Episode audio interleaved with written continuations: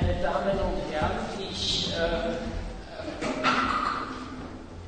eröffne wieder weiter und ich äh, bedanke mich bei Frau Dozentin Haschi für die Bereitschaft, hier einen Vortrag zu halten aus der Sicht der komparativen Philosophie mit Blick auf Erich. Frau Dozentin, bitte. So, verehrte Damen und Herren, äh, Professor Klein, Professor Landtaler, ich bedanke mich ganz herzlich für die Einladung zu diesem wertvollen Grunde. Und ebenso äh, richtet sich mein Dank daran, äh, dass unser Verein Komparative Philosophie und die interdisziplinäre Bildung äh, als Mitveranstalter äh, bei dieser historischen, historisch, historischen und philosophischen Klasse der ÖAB äh, den Namen hier angeben dürfte. Äh, mit äh, meinem Referat habe ich mich bemüht, dass ich ein paar Stichwörter äh, auf PowerPoint, aber ohne Bilder, ja, also nur ein paar wirklich notwendige Stichwörter so präsentieren. Das ist ein bisschen plakativ, aber vielleicht zum, sollte, sollte, sollte das vielleicht zur Hilfe zum Verstehen meines ziemlich inhaltlich umfangreichen Referats sein können. Mein Referat hat äh, fünf Teile. Ich habe es hier ein bisschen plausibler gemacht. Äh, erstmal Einleitung. Äh, Philosophie als Wissenschaft zur Untersuchung von Prinzipien und Relevanz der kompatiblen Philosophie. Äh, kurz zur Orientierung zu meiner Runde. Äh, Ziel meines Referates ist, Grundbegriffe der Dasein der Transzendentalität an den Tangenten von Heindl, äh, Robert Reininger, Heindlsche Lehrer und Nishida, äh, der Gründer der sogenannten Kyoto-Schule, möglichst prägnant zu erörtern. Aber warum dazu? Komparative Denkmethode. Kurz und prägnant. Durch die komparative Reflexion kann man das historisch, das eine historische Erbe nicht nur von der internen Seite des einen bestimmten Denksystems äh, her betrachten, sondern auch, nicht nur, sondern auch von einem außenstehenden, dem herkömmlichen System externen Horizont, außenstehenden Horizont, externen Horizont objektiver betrachten als jeher, so meine ich. Hiermit, hier möchte ich nur stichwortartig einen Spruch von Spinoza anführen. Omnis determinatio est negatio. Das hat Spinoza in seinem 50. Äh, Brief an äh, Jarik Jedes äh, angesprochen. Omnis determinatio est negatio. Jede Bestimmtheit ist eine Art der Negation. Jede Bestimmtheit ist eine Negation, wenn man diese Bestimmtheit außerhalb von der Schranke ihrer selbst betrachten würde. So, mit meinem Wort, die eine Bestimmtheit A, sagt man, einen, einen Horizont, den Horizont A, hat außerhalb der Schranke ihrer selbst eine entgegengesetzte Einheit non-A. Und von Seiten des Non-A aus betrachtet ist die vorhin gegebene Schranke A eine reine Negation. Ganz frei vom Beurteil, ob gut oder schlecht, aber eine reine Negation, Entgegensetzung.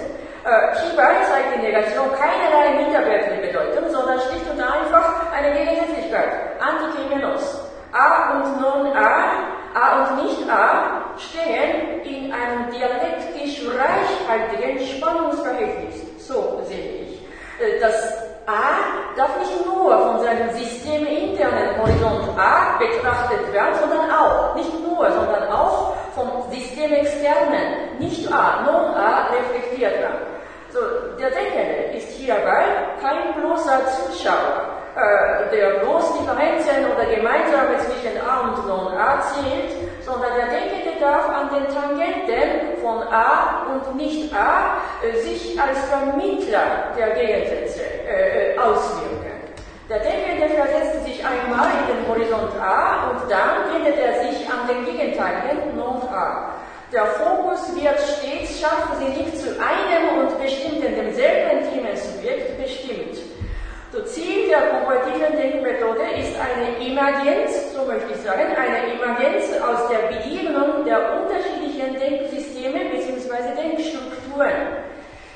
Äh, Ausgangsposition der komparativen Philosophie ist sozusagen eine kritische, reflexive Überprüfung der Voraussetzung, äh, der Voraussetzung bzw. Prinzipien philosophischer Erbe von jeglicher Art. Da habe ich interessantes Wort äh, im Buch von Robert Reininger äh, gefunden, äh, Metaphysik der Wirklichkeit, äh, in seinem Hauptwerk. Er meint, Reininger meint, selbst die Ausgangsdimension jeglicher Reflexion darf in der Philosophie selbstkritisch überprüft werden. Da gibt es eine Worte bei Reininger. Äh, da sagte er, selbst die Ausgangsposition jeglicher Reflexion darf in der Philosophie selbstkritisch überprüft werden. Und denn, er sagt, denn jede Voraussetzung die sie ihrerseits zu machen gezwungen ist, hätte selbst ja den Rang eines Prinzips, und zwar eines unüberprüft hingekommenen, und er entzöge sich damit ihrer Aufgabe. Die Philosophie ist so ihrer Idee nach die absolut voraussetzungslose Wissenschaft. Mit der Physik der Wirklichkeit, Teil 1, Seite 3.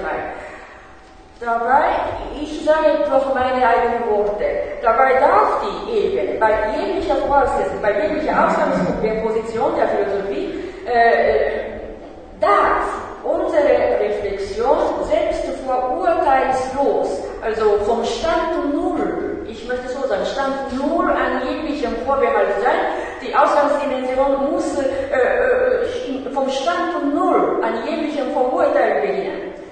Also da möchte ich als Vorspann, also nur hypothetisch, äh, ein, der, der, den einen bestimmten Fokus äh, äh auf, auf, auf den diese drei unterschiedlichen Denker, Reininger, Heinz und, und, und, und, und äh, Nishida, äh, in einer simultanen Einheit kommen könnte. Jetzt kündige ich nur an, äh, hypothetisch, bei Reininger äh, geht es äh, um eine Einverleibung der Transzendentalität in einem konkreten Menschsein. So werde ich hypothetisch sagen. Und bei Heindl geht es um die Konkretisierung der handelnden Vernunft, die Posalanda vorhin genannt hat. Konkretisierung der handelnden Vernunft bei Heindl. Und bei Nishida geht es vor allen Dingen, äh, dass Ich, das ontisch leibhaftige Ich, das aber allfällige, bloße empirische transzendiert und somit, dass das Ich als Verkörperung der intelligiblen Einsichten in der Welt steht. So möchte ich mal äh, hypothetisch markieren. Damit kommen wir zum zweiten Abschnitt. Zur Ausgangsdimension der Idee der Dasein der Transzendentalität bei Heindl. Äh, ich fokussiere jetzt scharf, ja, so äh, drei Denker in einer Dreiviertelstunde, das ist zu kurz, damit mache ich ja jede einzelne Erklärung möglichst kurz und prägnant. Daher kann es sein, dass es ein bisschen plakativ werden könnte. Also bekanntlich ist die Idee der Dasein Transzendentalität Heinzes äh, aus den Tangenten der beiden Philosophiegeschichten Hauptströmungen entstanden. Die Schüler von Heindl, äh, Herrschaften, kennen viel besser als ich, also beide Labyrinth der Philosophie. Erstens Substanzmetaphysik seit Aristoteles, zweitens Transzendentalismus, Ich-Ontologie und dialektische Philosophie des Geistes. Und dazu möchte ich meinen Fokus, meine Vorstellung bekannt machen, dazu noch eine dritte Säule. Das war ich als Leib, Physis und Psyche zum Urerleben einer unwiderlegbaren war bei Robert Reiniger äh, Urerlebnisidee. Und diese dritte Säule, diesen dritten Punkt kann man gar nicht weglassen. Äh, wie ich gesagt habe, äh, die Ausgangsdimension äh, zur unerhörten Reflexion Heintels war Kritik der reinen Vernunft Kants B 153 bis 157 Kant hebt das Grundphänomen unseres menschlichen Denkens mit kritischen Aspekten hervor. Also unser Ich-Bewusstsein als denkendes Subjekt ist dazu fähig, mannigfaltige Phänomene der Dinge durch klaren Verstand äh, im Bewusstsein unserer selbst abstrahieren, zu abstrahieren, um eine objektive Erkenntnis der Dinge abzuleiten. Also das heißt, kantisch gesagt, von der Apprehension des Mannigfaltigen ausgehend, äh, äh, gehen wir auf die Perzeption des Mannigfaltigen, der objektiven Einheit der Erkenntnis. Da ist aber folgender Zwiespalt in der Ausgangsposition mit eingehalten. Das Ich als Subjekt kann sich niemals in einem Teil objektivistisch beurteilen, was es ist. In der reinen gedanklichen Spekulation gelingt es, aber in der Empirie jedoch nicht. Das Ich lässt sich mitten in einer Empirie keineswegs als Objekt seiner selbst klar anschauen. Es kann mitten in einer Empirie nicht einmal durchdenken, wie es im Phänomen der gegebenen Ganzheit erscheint. Das bedeutet hin. Und ein markanter problematischer Aspekt, wovon aus das Denken in Richtung der transzendentalen Philosophie eingeht oder in die andere Richtung, in die Phänomenologie äh, fortschreiten kann. Und diesen ganz wichtigen Zweig hat Kant in der reine Vernunft 156, 57, ja, 156, 57 gezeigt. Ja, also Heindel betont in seinen mehreren Beiträgen diese genannte Stelle. So, Im empirisch Mannigfaltigen ist unser Denken nicht dazu fähig, uns als Denkendes Selbst objektiv anzuschauen. Dagegen hat Kant klar äh, formuliert. Da ist schon äh, dieser Beleg da. Ja, dagegen will ich mir meiner selbst in der transzendentalen Synthesis des Mannigfaltigen der Vorstellungen überhaupt mithin in der synthetisch ursprünglichen Einheit der Apperzeption bewusst, nicht wie ich mir erscheine, wie ich an mir selbst bin, sondern nur, dass ich bin. Diese Vorstellung ist ein Deck, nicht ein Anschauen. Sehr klar und markant hat Kant seine Orientierungsrichtung hier so präsentiert. So, da wird bekannt. Der Horizont des Denkens klar vom Phänomenon seiender Dinge abgegrenzt. Kant wendete sich eindeutig rein und intensiv zur transzendentalen Deduktion der Kategorien. Es geht in seinem kritischen Gerichtshof der reinen Vernunft nicht um quid facti, äh, berühmtes äh, Wort. Äh, äh, es geht nicht um quid facti, nicht um Sachen der Empirie und faktischen Gegebenheiten, sondern um um Prinzipien, Wege und Vorgänge des breiten Denkens. So, das Denken bei Kant geht zielstrebig in Richtung zur Klärung des Nominalen, das selbsttätige Denken in Richtung der reinen Verstandesbegriffe, um, um Klärung, Abklärung, Erklärung der Prinzipien jeglicher Erkenntnis. Basierend auf dieser Ausgangsposition Kants gibt es unter den Kant-Forschern zwei unterschiedliche Linien. Die eine geht in die Richtung der äh, historisch-philologischen Forschung. Die andere, so die eine geht in, Richtung Historik, Historizität, Philologie, äh, Textinterpretation, Hermeneutik und die andere ist die, die in Richtung zum Aufbau einer eigenständigen Philosophie fortzuschreiten ist.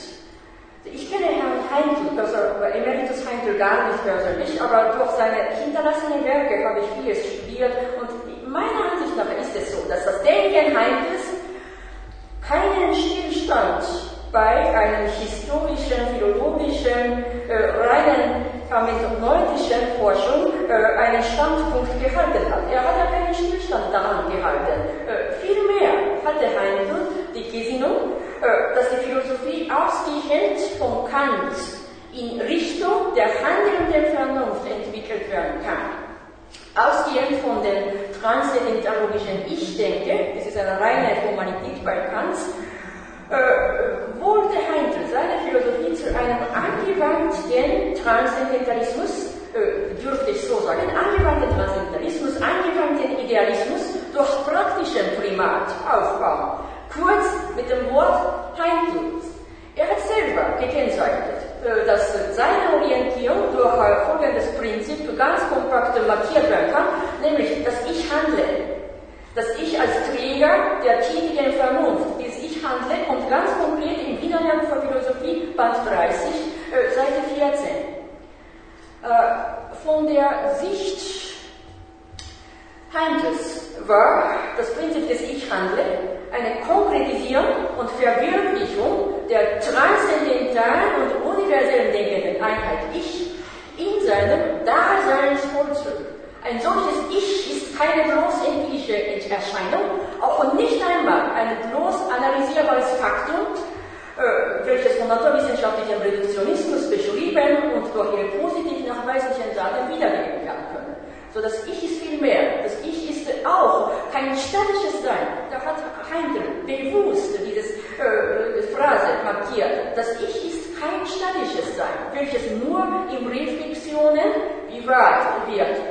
Da hat Heindel durch dieses markantes Wort, das ist kein statisches Sein, nicht im Sinne des In der Weltseins von Heidegger, sondern äh, dem gegenüber hat Heidegger seine Philosophie äh, von der äh, phänomenologischen Denkrichtung abgegrenzt. Da möchte ich gerne äh, Heidelsche Wort hier mal zitieren. Ah, das ist ein bisschen später.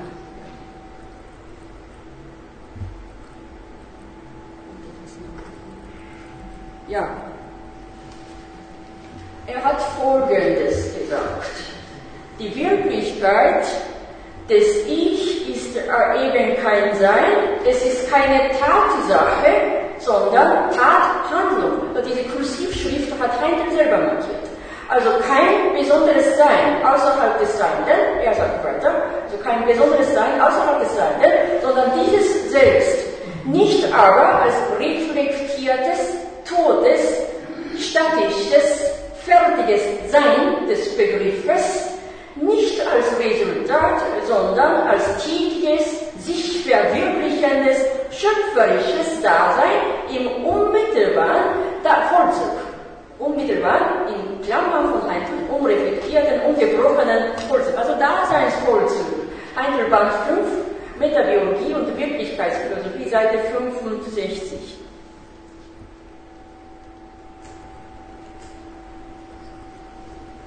Also wollte mal sagen, hiermit hat Heindl seine ganze Philosophie äh, einmal ganz klar von den phänomenologischen Deskriptionen abgegrenzt. Also dieses das Ich als unmittelbar konkretes, äh, konkrete handelnde Einsicht, handelnde Vernunft, das Ich handle im ganz konkreten Daseinsvollzug, dieses Prinzip wurde bei Heinz langfristig bewahrt und ist auch im Spätwerk in seinem Lebensabend äh, aufgetreten. Äh, er hat äh, folgende Position klargestellt, dass die zweifache Ich bei Kant, die bei Langthaler in seinem Referat gewesen war, zweifache Ich bei Kant, einerseits das Ich bin, als Bewusstseinsgrundlage in Empirie und andererseits das Ich denke als transzendentale philosophische Grundlage der denkend überprüfende Vernunft. Zweifache Iche sind die Rede.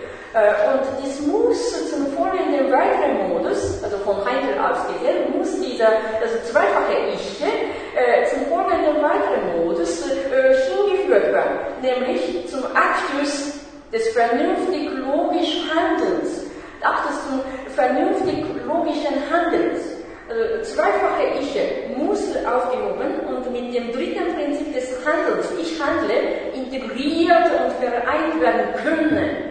Das Prinzip des Ich handle liegt sozusagen als letztendliche Instanz der eigenständigen Philosophie bei Heindl äh, als angewandter äh, Transzendentalismus und angewandter Idealismus gekennzeichnet durch praktischen Primat.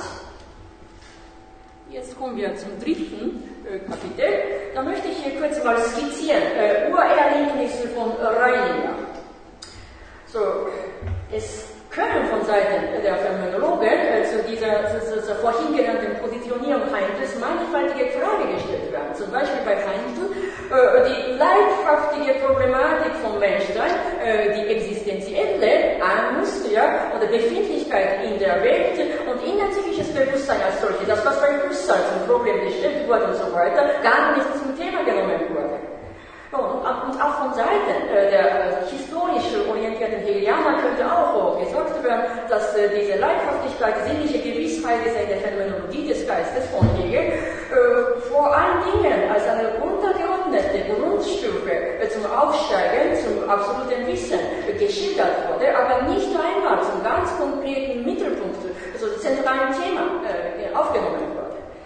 Da finde ich, also im, im, im, im Horizont der kooperativen Philosophie äh, ist es ganz wichtig, dass hier äh, Reiningersches Prinzip des Urerlebnisses äh, hier erwähnt werden sollte.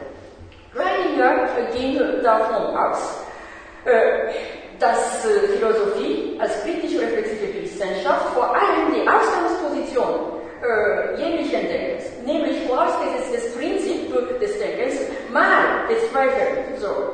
Reiniger hat sein Denken an den Tangenten der transzendentalen Philosophie und Phänomenologie orientiert, wobei er äh, dies, so wie Heinrich, nicht auf eine phänomenologische Maxime hingeführt hat, keineswegs. Er hat nie seine Problematik der Metaphysik der Wirklichkeit mit den Deskriptionen des Denkenden und Partizipierenden Ich-Subjekte als solche äh, bestimmt. Reininger richtet sich an einer voraussetzungslosen, allerersten Ausgangsdimension jeglichen Denkens. Und das hat er so äh, formuliert, dass ich als psychophysische Einheit der Selbsterfassung der transzendentologischen Grundlage, nämlich dass ich mit Leib und Bewusstsein in Raum und in Zeit als denkendes Urfaktum befindlich bin. So, da sagte selber äh, Reininger, äh, unzweifelhaft wirklich ist, was mir gerade jetzt in der Form des Erlebnisses, in der, in der Form das Erlebnis gegenwärtig ist. Unbezweifelhaft wirklich ist, was mir gerade jetzt in der Form das Erlebnis gegenwärtig ist. Das ist sozusagen die allererste Bestimmung des Urerlebens einer Wirklichkeit als Vorstufe zur Vermittlung der transzendentalen philosophischen Wahrheit. So, Reininger folgert gleich. Aus dem unmittelbaren Erleben äh, zu philosophisch philosophieren ist unmöglich. Dieser Art beruht auf einer Selbsttäuschung. Nur das Wissen, erkennendes Wissen, um das Urerlebnis daher am Anfang philosophischer Überlegungen zu stehen. Nicht selber in seiner Unmittelbarkeit. Das ist typisch bei Reininger. So, Metaphysik der Wirklichkeit, Seite 8 bis 9. Äh, gegeben ist also die, die Gegenwart, das Ich als Physis und als Bewusstsein überhaupt und umgeben von der Umwelt aus Raum und Zeit. Ein allgemeine Voraussetzung kann man zweifeln an diesem ursprünglichen Faktum, dieses Ich, Leib und Psyche, äh, jetzt und hier, umgeben von Raum und Zeit, äh, das ist ein Urfaktum. Daran kann man nicht zweifeln. Daran kann man nicht zweifeln. So, Reininger nennt diese urfaktische Wirklichkeit mit dem Terminus des Urerlebnisses. Und er bestimmt dieses Urerlebnis als eine voraussetzungslose Ausgangsdimension der Philosophie überhaupt. So das Ich ist nicht mehr eine reine transzendentale Formalität im Sinne von Kant, Kritikerei und Vernunft 132 unter anderem, sondern das Ich ist vielmehr ein leibhaftiges psychophysisches Dasein. So ein leibhaftiges Dasein ist selber ein Topos zum Wissen, Erkennen, zum Philosophieren und zum Erleben einer perennierenden Wahrheit in Wirklichkeit des Lebens.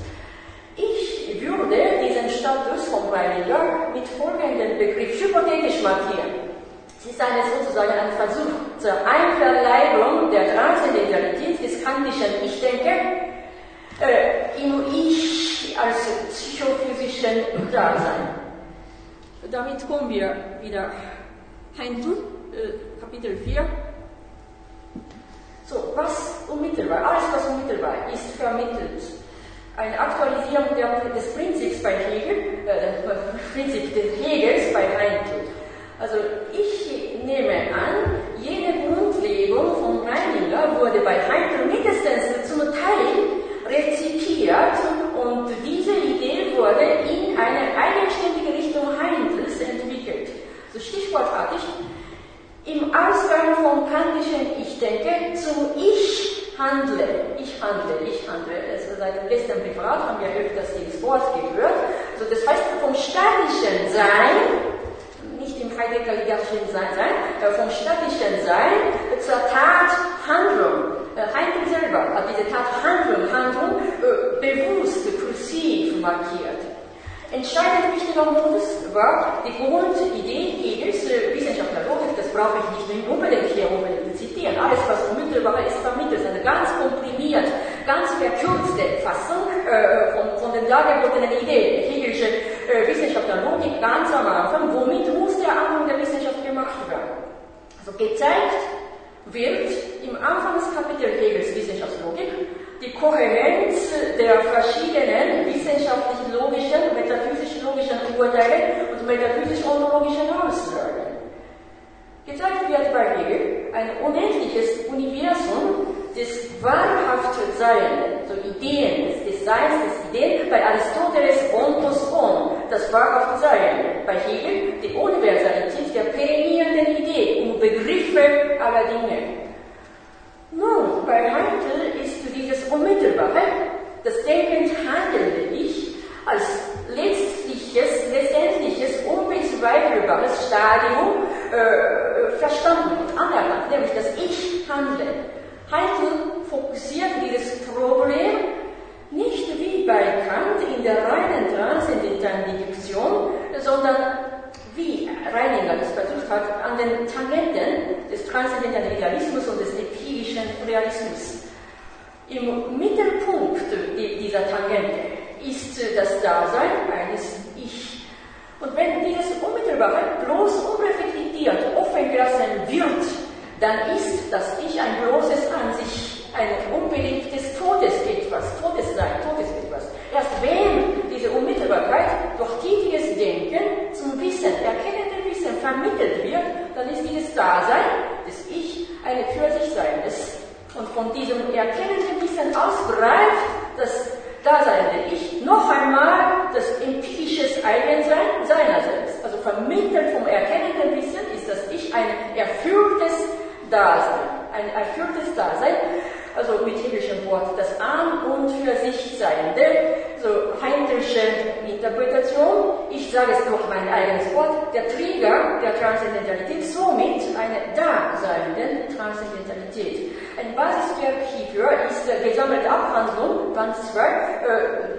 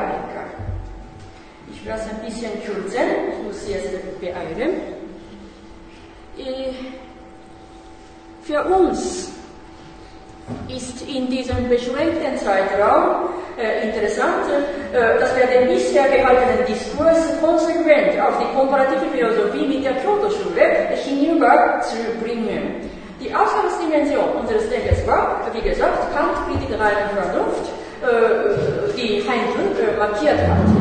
Kurz wiederholt, eine Objektivist, objektive Anschauung und Beurteilung über unser Ich mitten in die Empirie ist eigentlich nicht möglich, fast unmöglich. Denn unser Ich ist mitten in unserer Empirie. Es ist ein, ein sich vorbringendes, ungebrochener Daseinsvollzug. So, Kant ist davon aus eindeutig sich hingewendet zur äh, transzendentalen Deduktion der Kategorie und Nichter. Was hat Nichter gemacht? Also Nichter hat an einem ähnlichen Punkt einen, seinen unerhörten Zweifel philosophisch entwickelt und letzten Endes hat Nichter eine interessante Wörter also bedingt von seiner Kultur und seiner Genealogie äh, der Philosophiegeschichte äh, Raum Ostasiens, hat nicht da einen gegenteiligen Weg äh, von Kant gewählt. Nicht unbedingt bewusst, sondern ganz spontan hat er seinen gegenteiligen Weg gewählt, nämlich eine nüchterne, handelnde Einsicht. Eine solche Einsicht äh, ist verkörpert in unserem leibhaftigen Ich selbst im ontischen Dasein. Also er, nicht hat äh, auch am äh, des Descartes äh, wiederholt äh, gezweifelt dass das auch, kartesische Cogito auch als ein abstrahiertes Angebot des Denkens oder seine bloß persönliche Erfahrung, wie der Fusser äh, am Descartes kritisiert hat, äh, akzeptiert werden kann.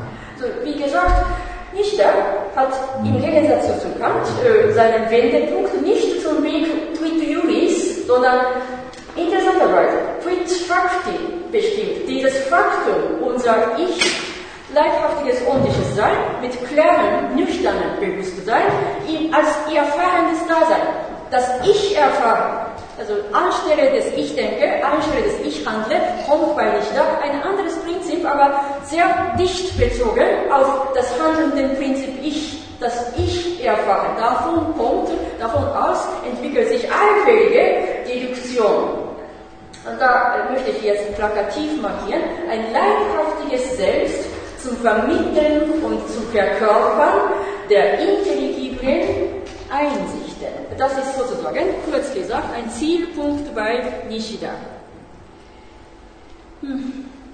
Und jetzt möchte ich nur kurz äh, unterstützen, warum hat Nishida äh, trotz seiner hohen Verehrung Kants äh, dem Weg zur reinen äh, transzendentalen Deduktion der Kategorie, äh, Weg zur Wendung zum Quid Juris, nicht ja, für sein eigenes Prinzip halten können. Das hat einen geschichtlichen Hintergrund, äh, dass verschiedene Denkrichtungen in Ostasien, worunter Buddhismus, buddhistische Philosophie und Religion einen bedeutenden Anteil einnimmt, folgende Meinung, folgende Grundstellung vertreten hat, dass das Denken als, ein, als eine oder mehrere Teile der intellektuellen Erfahrung sein soll. Denken ist nicht drüber, ja, Denken ist nicht über der Ebene der untergeordneten Stufe des empirischen Erfahrungen, sondern Denken ist auch eine Erfahrung. Denken ist eine intellektuelle Erfahrung. Also davon aus kommt eine ureigene Position, Philosophie als Abschluss Intellektualis ein leibhaftiges ontisches Ich ist dazu da, äh, durch seine intelligible äh, Erfahrung, intellektuelle Erfahrung, eine Teilhabe an einer universellen Wahrheit durch dieses konkret ontische Leibhaftige jetzt und hier äh, äh, verwirklichen kann. Also ich komme dazu, so, was ist nun äh, die, das erste Prinzip? Das ist eben, hier habe ich markiert, äh, reine Erfahrung, eine reine Erfahrung, es ist von einem jeglichen Vorbehalt, Vorurteil, Vorwegnahme, Präposition und so weiter unvermischte, rein, aber nicht im Sinne von Kant, ne? äh, nicht von äh, bloß spekulativen äh, Gedanken oder Kategorien, unvermischte, reine, pure Einheit. Und drin ist ein Subjekt und Objekt trennender Gedanke oder irgendwelche Vorsätze oder äh, irgendwelche Präpositionen oder Verurteil als solche insgesamt weggefangen. Drin hat nicht da eine unbezweifelbare Ausgangsposition zum Entwickeln einfälliger Denken äh, äh, gefunden. So, hier darf man wirklich betonen, äh, das ist wieder nicht Mystizismus. Das hat nichts also keine Bindung zur mystischen Meditation. Äh, vielleicht kann es das auch ein Bekenntnis begleitet werden, aber Bekenntnis ist auch nicht ein Vordersatz, sondern eine ganz, wie soll ich sagen, ungebunden vom Mystik, vom Bekenntnis, ganz ungebunden von jeglicher Gewichtigkeit der Philosophiegeschichte, sondern eine intensive Erfahrung, in dem ein erfahrendes Subjekt aufgeht, in, die, in der Einheit des Erfahrens. Daher sage ich, diese Ausgangsposition ist null an Mystik, null an Aberglauben, frei von Enthusiasmus, null vom Skeptizismus, also Aberglaube, Skeptizismus, Enthusiasmus und so weiter. Das hat er Kant äh, klar beseitigt in der Vorrede, nicht? Und äh, das hat Nietzsche interessanterweise mit seinem Prinzip der Philosophie reiner Erfahrung, eine reine pures quid facti, ja, äh, äh festgestellt.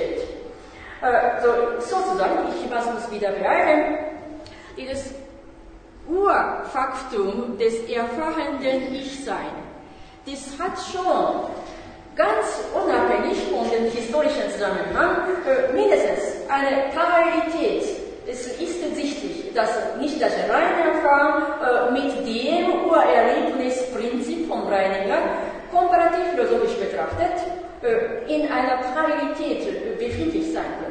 Äh, klare Differenzen gibt es, aber ich lasse es jetzt aus. Äh, wir kommen zu dem äh, letzten Kapitel vom, vom Ur. Also, naja, ja, Ich muss Folgendes sagen.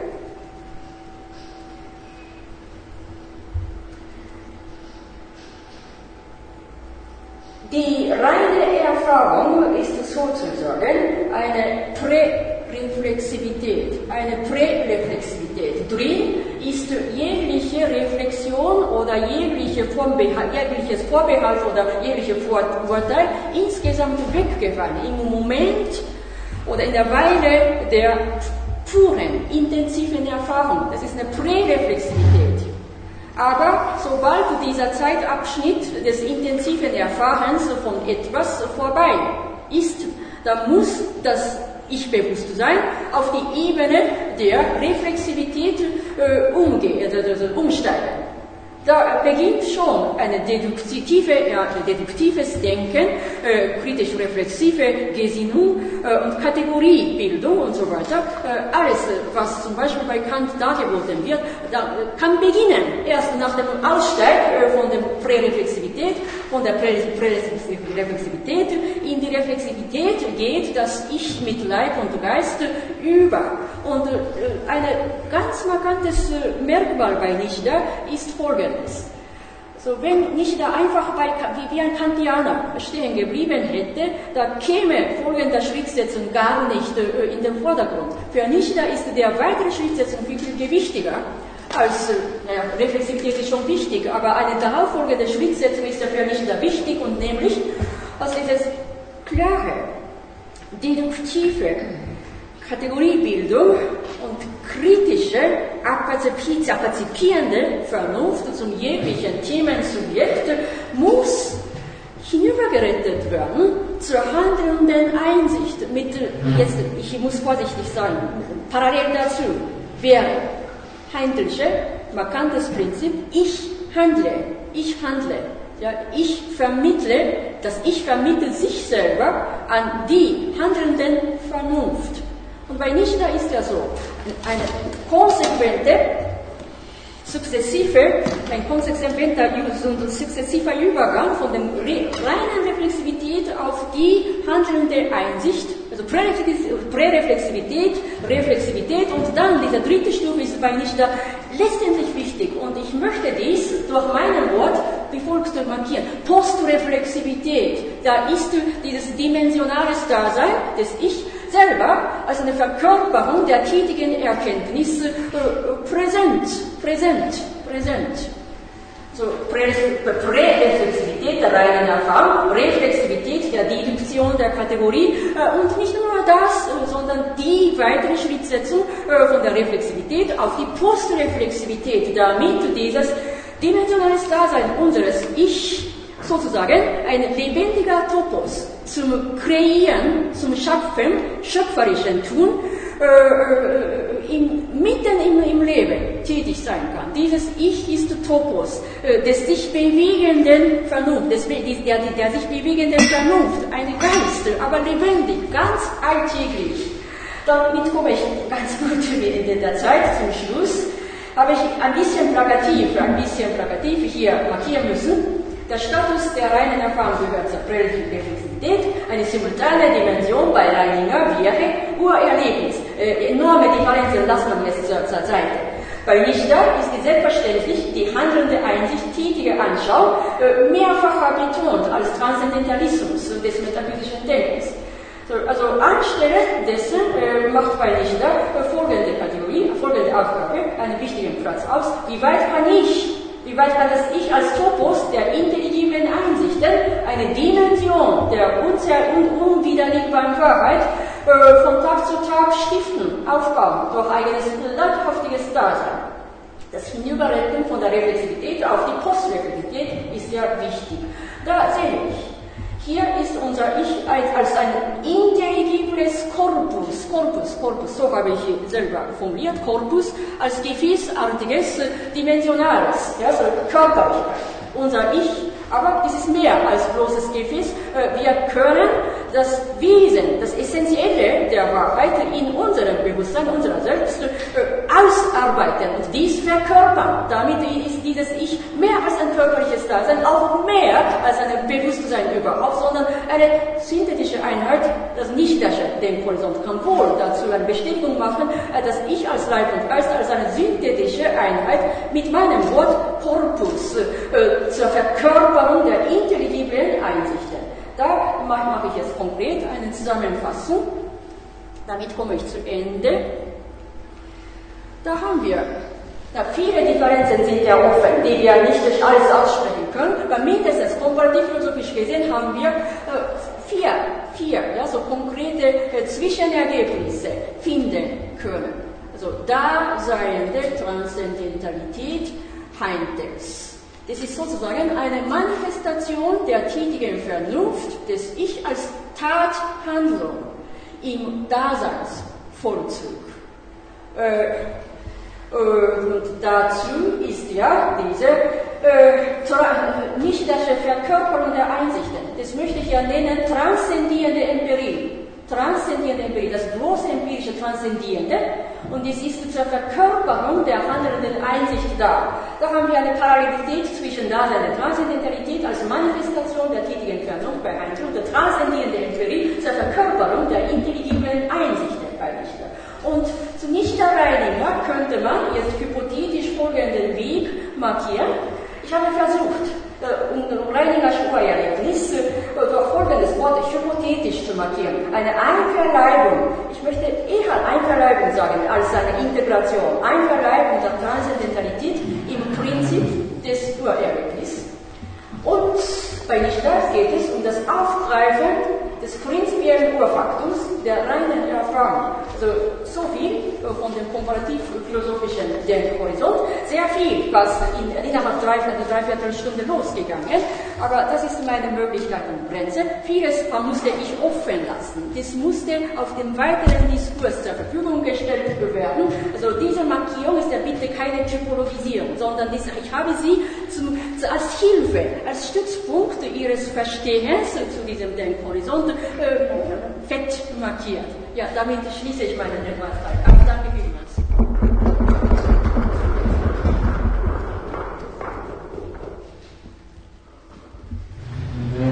Ja, ich bedanke mich sehr für äh, diesen äh, sehr inhaltsreichen äh, Vortrag, der eben den Vergleich herstellt zwischen Reininger und Heindl auf der einen Seite und nicht da auf der anderen Seite. Und ich äh, bitte um äh, Wortmeldungen zur Diskussion.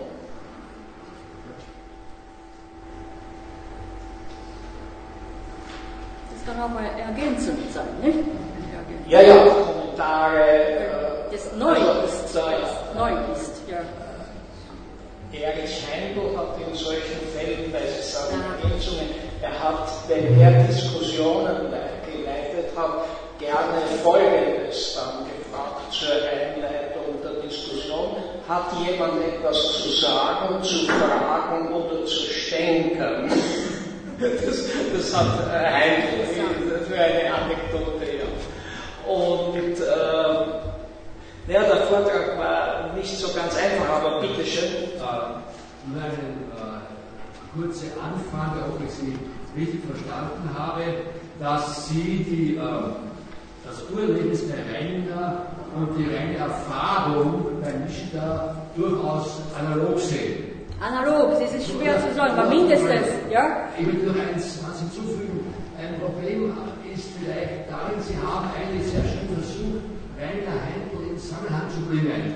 Eigenartigerweise, da kann der Dieter Klein auf ihn besser Auskunft geben, hat ja Heindl sich auf Rainer eigentlich sehr selten bezogen. Ja, Ja, das, ja, das, ja. äh, also da, eigentlich Problem vielleicht noch danach, noch nicht? ja, darf ich da vielleicht, bevor ich gleich unmittelbar anschließe, das habe ich mir nämlich während des Vortrags auch gedacht. Es ist nicht nur so, dass Heindl, ähm, abgesehen von Referenzen der Pietät und so weiter, sich relativ wenig auf Vereiniger bezogen. Es gibt schon äh, Bezugnahmen, aber er war auch dem rheinischen Konzept äh, durchaus nicht unkritisch gegenüber. Denn äh, ich kann aber jetzt nicht genau sagen und müsste mich da speziell vorbereiten, wie eigentlich seine Heindels Reinigerkritik jetzt genau war. Aber ich vermute, dass er zum Beispiel gegenüber der Unmittelbarkeit des Urerlebnisses den äh, Hegelschen, die Hegelsche These, dass alles unmittelbar vermittelt ist. Und dass daher, wenn Sie versuchen, so einen Dreiecksvergleich, Reininger, Heindl und äh, Nishida, äh, man vielleicht noch mehr berücksichtigen und präzisieren müsste, wie eigentlich der Unterschied zwischen Heindl und Reininger ist und äh, wie äh, sich das dann wieder, was ich überhaupt nicht beurteilen kann, zu Nishida verhält. Nicht? Aber bitte, wenn Sie Ja. auf den Herrn Mühlke auch Ja, ja. antworten. Ja, Es bleibt eine kurze Ergänzung. Natürlich, man muss mehrfach recherchieren, aber ich weiß nur, dass Heinz relativ wenig zu Robert Reininger oder fast keine kritische Ausstellungen hat, ne, in seinen Werken geäußert. Und, äh, und ich habe meinen Referat betitelt als komparative Reflexion, also betrachtet als den Denkhorizont der komparativen Reflexion. Ne? Das heißt, komparative Philosophie hat folgenden Vorzug. Es könnte zwischen den äh, vergleichenden zwei Autoren, zwei Philosophen, keinen besonderen, kein besonderer Zusammenhang bestehen. Gar keinen historischen Zusammenhang, sondern von den reinen Ideen her kann man die zwei Denker, also nicht da kein überhaupt bezugslos? Aber trotzdem von den reinen Ideen her kann man die zwei Autoren mit einem bestimmten Themenfokus ja, gegenüberstellen. Warum ich ja Reininger und nicht da gegenübergestellt habe, ist ja diese aller, allererstes Prinzip, das wir nach dem Zweifel, nach der kritischen Überprüfung als ein erstes Prinzip anerkannt haben. Das ist bei Reiniger, so, so, äh, äh, Reiniger hat ja gemeint, Raum und Zeit kann physikalisch bestimmt werden, Raum und Zeit kann psychologisch bestimmt werden. Aber dieses urfaktische Einheit, ich erlebe im Raum und Zeit, das ist sozusagen so eine kritikfreie, einwandfrei, eine allgemeinverständliche, sozusagen eine voraussetzungslose Ausgangsposition. Und diese Positionierung war nicht da gewesen. Und das, dieses, diese The- Thematik mit dem leibhaftig-ontischen Sein des Ich und seine Fähigkeit zum Erfahren etwas bezogen ist. Das ist meine Grundlage. Also viele Details muss ich nachträglich ergänzen. Ja?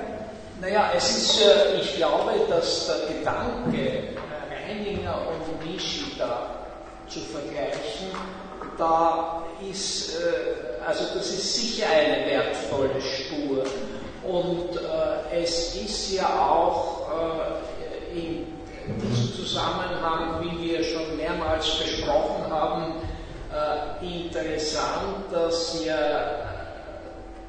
der allerdings mehr in Richtung Yoga als Buddhismus, aber eine Schülerin von Reininger, die Frau Dr. Schmieder, hat, ist ja dem Problem sehr nachgegangen, wie weit es möglich ist, von Reininger aus äh, also eine Verbindung herzustellen äh, zu äh, bestimmten äh, Traditionen des asiatischen Denkens. ich meine, das Problem der Dasein und Transzendentalität, das ja vom Titel des Referats her eigentlich gestanden ist, ist, soweit ich es sehe, in Ihren Ausführungen nicht wirklich berücksichtigt worden, sondern es ist, jetzt ich spreche so wie ich äh, sozusagen die auch die vielen äh, Gespräche mit Heindl in Erinnerung habe, also was jetzt so, wenn man so will, aus dem Feeling eines alten Gesprächspartners von Heindl. Ich glaube, wenn er Ihren Vortrag jetzt gehört hätte, dann hätte er gesagt, ja, aber mit dem, das sind alles äh, Probleme, über die kann man reden, aber das sind Probleme innerhalb der Transzendentalität und nicht der Dasein der Transzendentalität, weil äh, man da eben auf diese aristotelische Problematik nicht kommt. Er hat übrigens Reininger ja das auch vorgeworfen, dass bei Reininger, Reininger war für ihn, also in seinen äh, sozusagen äh, auch Tendenzen, die Leute in Schubladen auch dann zumindest in der, wie soll man sagen, in der raschen Darstellung äh, zu bringen. Äh, also Reininger war für ihn eigentlich ein reiner Transzendentalphilosoph und was er dann an Reininger nebenbei kritisiert, das äh, ist mir, fällt mir jetzt wieder ein, ist die Reiningersche Reduktion der Kategorien. Denn Reininger hatte irgend so eine Theorie, ich weiß nicht welchen Ausdruck Reininger da verwendet hat. Transformation. Transformation, ja. Durch eine sogenannte Transformation verwandelt sich das, also vergegenständigt sich das Urerlebnis. Das Urerlebnis ist eigentlich die Ich-Perspektive. Ich meine, da wäre meiner Meinung nach noch eine Frage bezüglich Nishida. Denn bei Reininger, auch wenn da vorwirft, dass das Urerlebnis sozusagen zu stark reine Unmittelbarkeit ist und er dann mit Hegel gekommen wäre, ist ja doch noch, das Urerlebnis ist immer das Ich. Und jetzt ist die Frage, wie, wie schaut es bei Nishida aus, nämlich in, äh, zum Beispiel im Hinblick auf die ähm, Am-Altmann-Werke. Ist diese reine Erfahrung noch ich oder ist das Ich in der reinen Erfahrung schon verschwunden? Nur, nur eine Frage, aber das wir nicht, ja.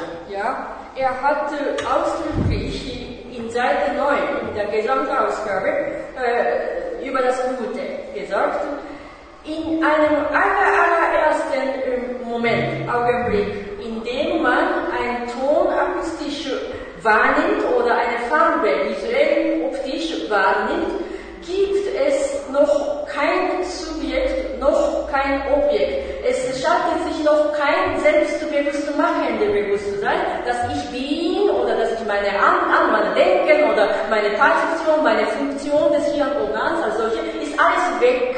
Ja? Ist noch nicht ich. Daher sage sag ich, eine entscheidende Differenz zwischen Reininger und Nichter ja, liegt schon drin. Ja? Bei Reininger ist das Urerlebnis schon ein Ich-Erlebnis. Ich ist schon mit integriert, aber transzendental logisch. Das Ich denke von Kant ist das sozusagen eine leibhaftige gewordene, also Ich, ja, also, äh, mit integriert. Und bei Nichter ist es nicht so. Also der Erfahren, das Ich erfahren ist noch nicht das Ich. Das Erfahren, erfahrenes Faktum geht in der Erfahrungseinheit auf. Und erst danach, wenn dieser Moment vorbei ist und die Weile vor einer Zeit vorbei ist, da kommt es zum Bewusstsein seiner selbst. Ja, so ist es. Also die Zeit drängt. Ich glaube, es ist der Zeitpunkt gekommen, wo ich Ihnen noch einmal danken muss, auch für lebhafte Diskussion, aber ich glaube, äh, der Vortrag hat doch gezeigt, auf wie viele interessante und differenzierte Fragen man kommt, gerade auch durch einen Vergleich von äh, die aus verschiedenen kulturellen Traditionen kommen. Vielen Dank. Ich danke Ihnen.